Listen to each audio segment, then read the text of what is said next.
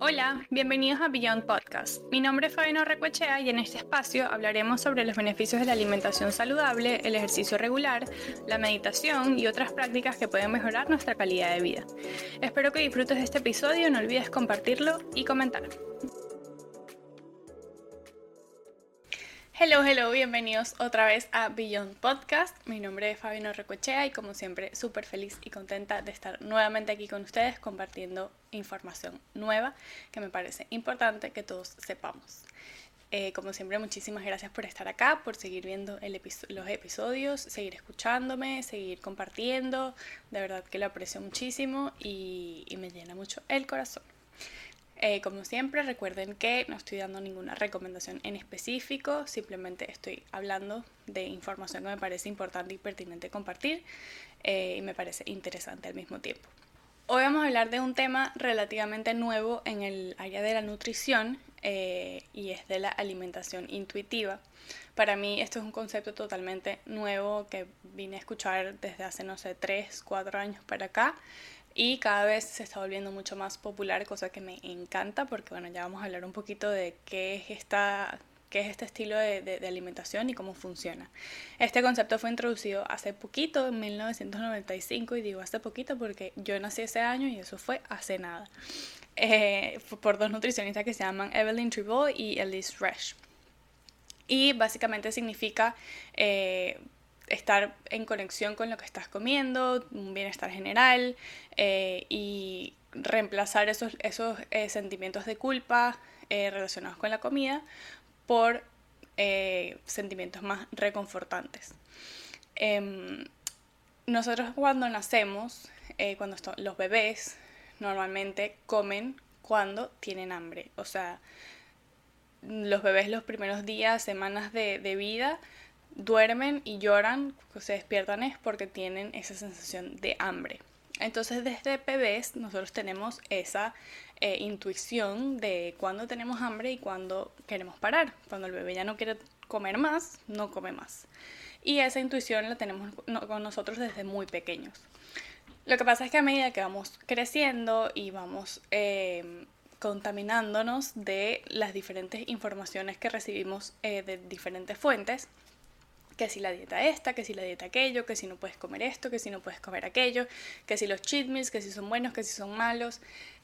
Vamos eh, como moldeando nuestro estilo de, alimentación y de ahí vienen todos bueno, los problemas eh, con la alimentación, el satanizar las comidas, em, los, trastornos de alimentación en general y por eso es que últimamente eh, todo este concepto de la alimentación intuitiva se está volviendo cada vez más común para justamente evitar eh, llegar a ese punto.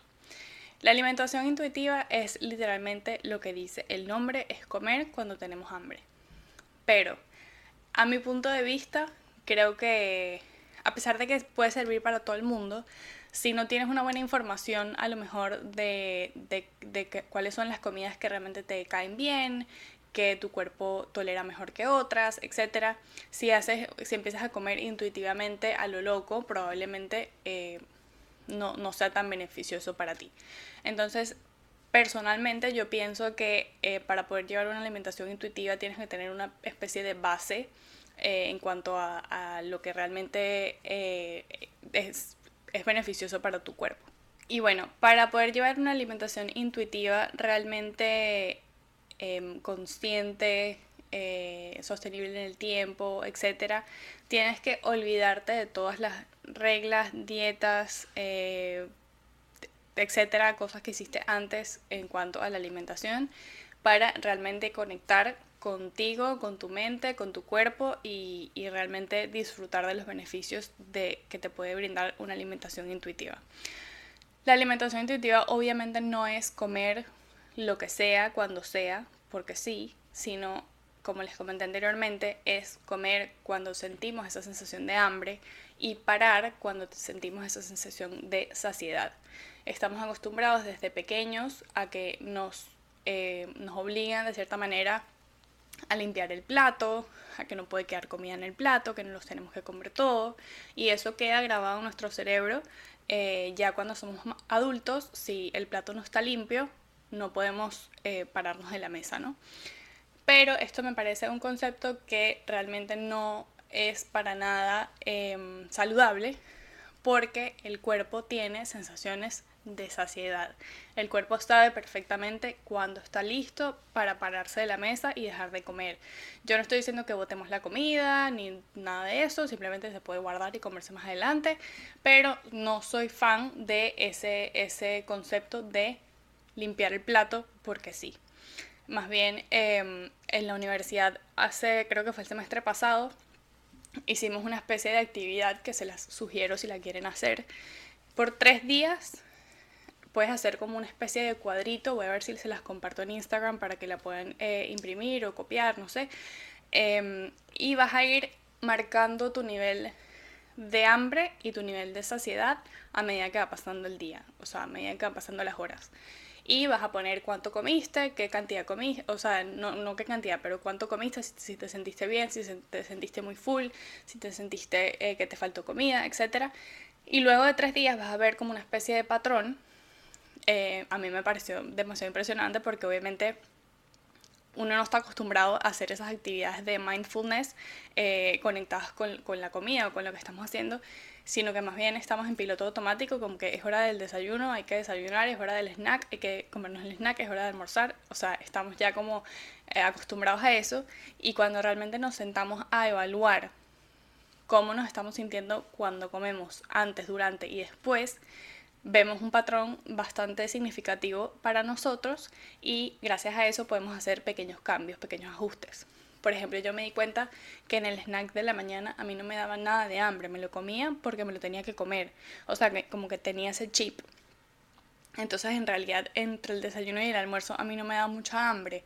Entonces, realmente no tengo por qué comer, a menos de que sea un plan específico que esté siguiendo.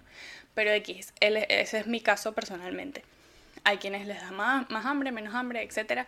Pero es una actividad súper chévere para, para traquear más o menos cómo, cómo, cómo estás escuchando a tu cuerpo y, y esas señales que realmente te da.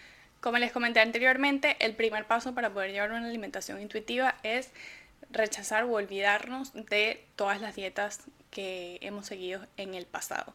Eh, todas esas restricciones que nos hemos puesto, todas esas eh, dietas radicales, las prohibiciones, tratar de dejar eso atrás y enfocarnos en realmente conectarnos con nosotros y con nuestras sensaciones para poder realmente llevar una alimentación intuitiva sana. Tener en cuenta las señales de hambre es una de las cosas más importantes y más poderosas que nos puede dar eh, nuestro, nuestro cuerpo, nuestro organismo.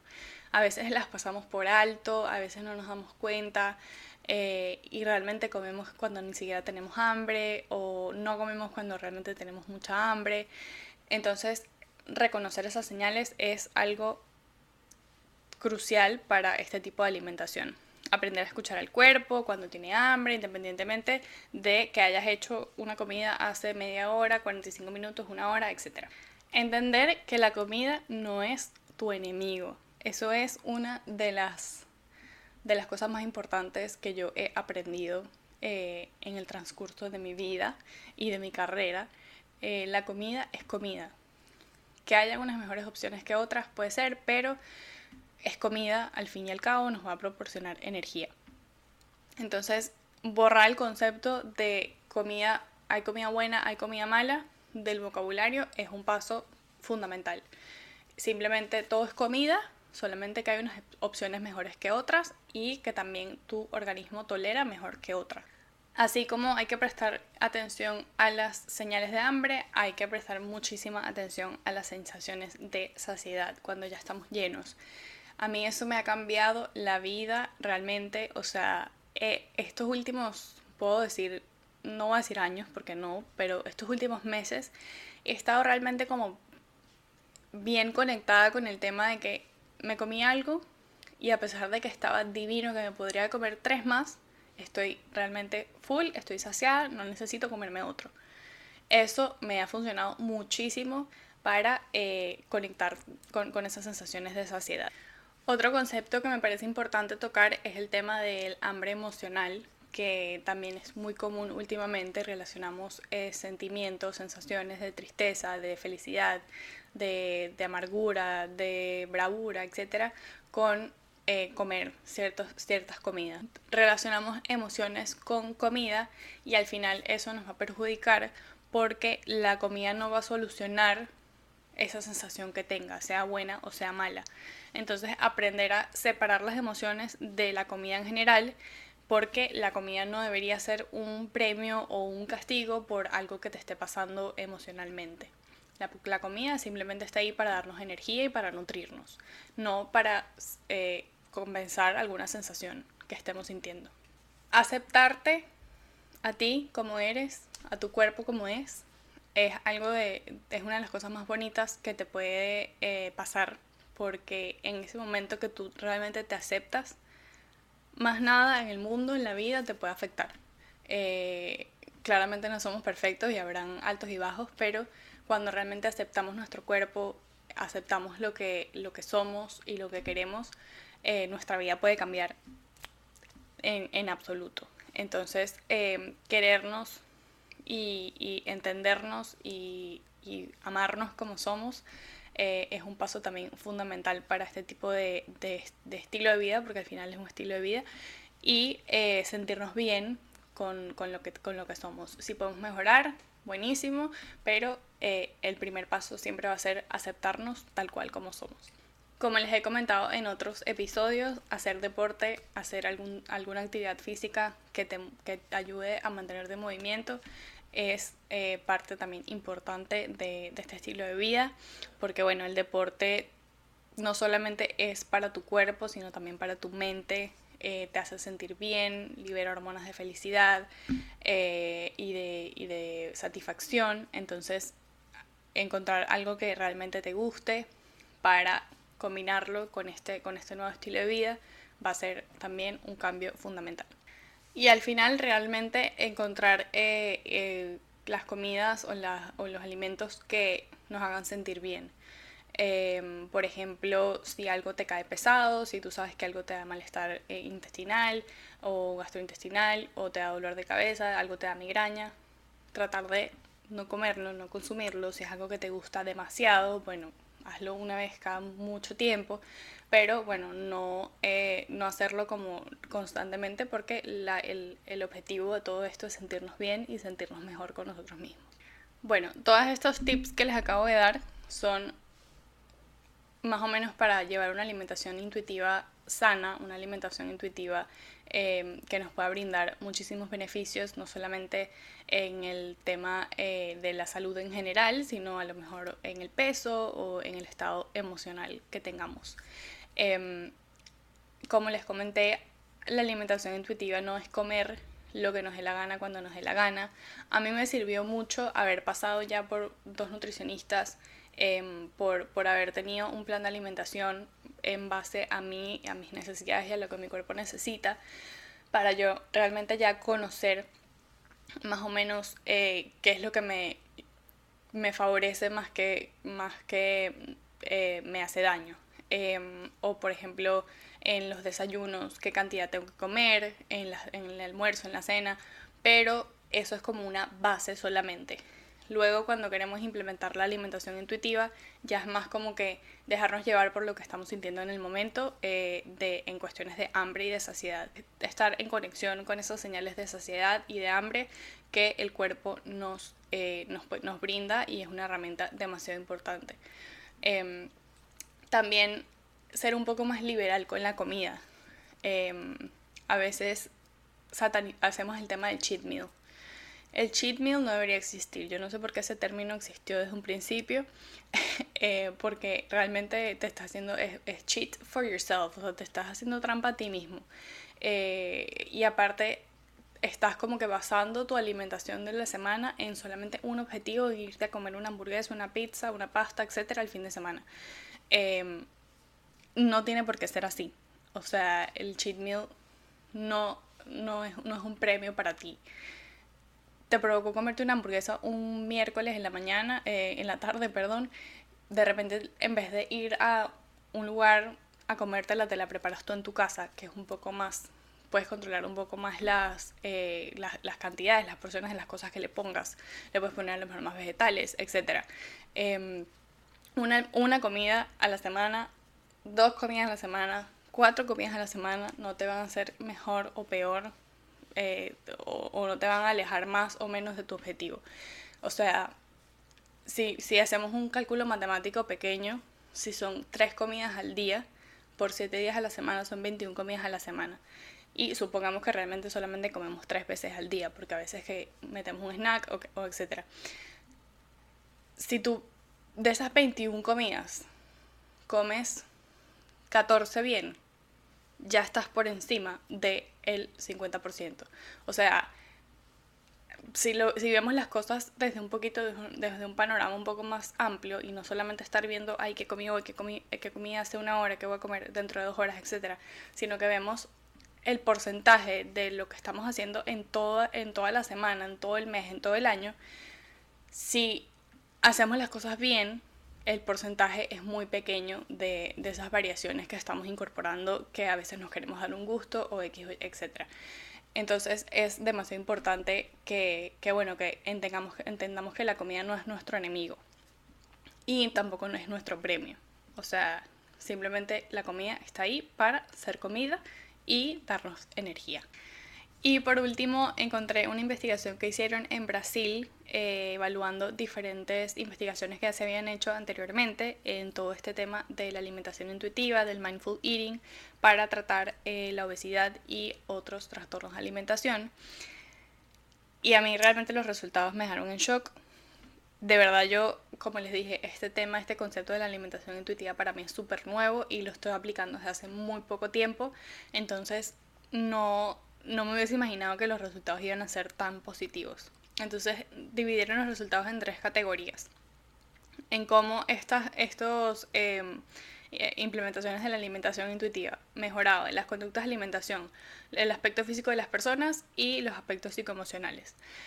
Para las conductas de alimentación, eh, de todas las, las investigaciones que evaluaron, el 55.3% encontraron muchísimas mejoras en el tema de las conductas de alimentación cosa que es bastante. Eh, los aspectos físicos como el peso y el BMI, el 66.7% de todas las investigaciones mejoraron, eh, encontraron una mejoría bastante significante. Y por último, en el aspecto psicoemocional, que para mí es el más importante, encontraron un 80% de mejoría en todos estos temas de estos aspectos psicoemocionales como la depresión o la ansiedad. Entonces, como pueden ver, los resultados son bastante positivos. Esto toma muchísimo tiempo, eh, realmente eh, aprender a escuchar nuestro cuerpo, aprender a escuchar todas estas señales que les, que les comenté anteriormente, aprender a, bueno, entender qué nos cae bien, qué nos cae mal y a escucharnos, porque realmente todo el tema de la alimentación intuitiva no es solamente eh, seguir tu, tu, intuición y todo este tema de, de, de escuchar las sensaciones que nos, que nos, brinda el cuerpo, sino también estar 100% enfocados en lo que estamos haciendo. O sea, últimamente el tema de, por ejemplo, usar el teléfono mientras estamos comiendo, eso nos desconecta totalmente de lo que estamos haciendo. No, no dejamos que el cuerpo, que todas las, las señales de los neurotransmisores se activen como tienen que ser. Entonces todo esto eh, desencadena un montón de desequilibrios entre, entre todas las señales que, que, el cuerpo nos puede brindar. Entonces, comer de una manera consciente, sin distracciones, es uno de los, de los pasos más importantes para empezar a conocernos, a, a, escuchar estas señales del cuerpo y a bueno, llevar este estilo de alimentación. Como siempre les comento, eh, como les dije al principio del episodio, yo no te estoy diciendo que lo hagas, solamente les estoy compartiendo eh, toda esta información que me parece súper interesante. Si quieres hacer algún cambio con respecto a esto, busca ayuda de un profesional, alguien que te pueda orientar un poco mejor. Em, cualquier pregunta que tengas me puedes escribir por Instagram y con muchísimo gusto te contesto. Pero esto es simplemente información que les estoy compartiendo que me parece demasiado, demasiado importante y demasiado valiosa al mismo tiempo. Entonces, bueno, hasta acá llega el episodio de hoy. Espero que, bueno, hayan aprendido algo nuevo. No sé si habían escuchado este término de, de alimentación intuitiva anteriormente. Eh, me encantaría que me dejen en algún comentario de, de Instagram, que califiquen el episodio en Spotify, que se suscriban en el canal de YouTube. Para mí de verdad es súper importante que sigan compartiendo los videos, los episodios de verdad que me ayuda muchísimo y me motiva a seguir eh, haciendo esto, que realmente me, me ha estado encantando. Ya vamos por nueve episodios y no lo puedo creer. Así que bueno, muchísimas gracias por escucharme nuevamente. Les mando un beso y nos vemos en el próximo episodio. Bye bye.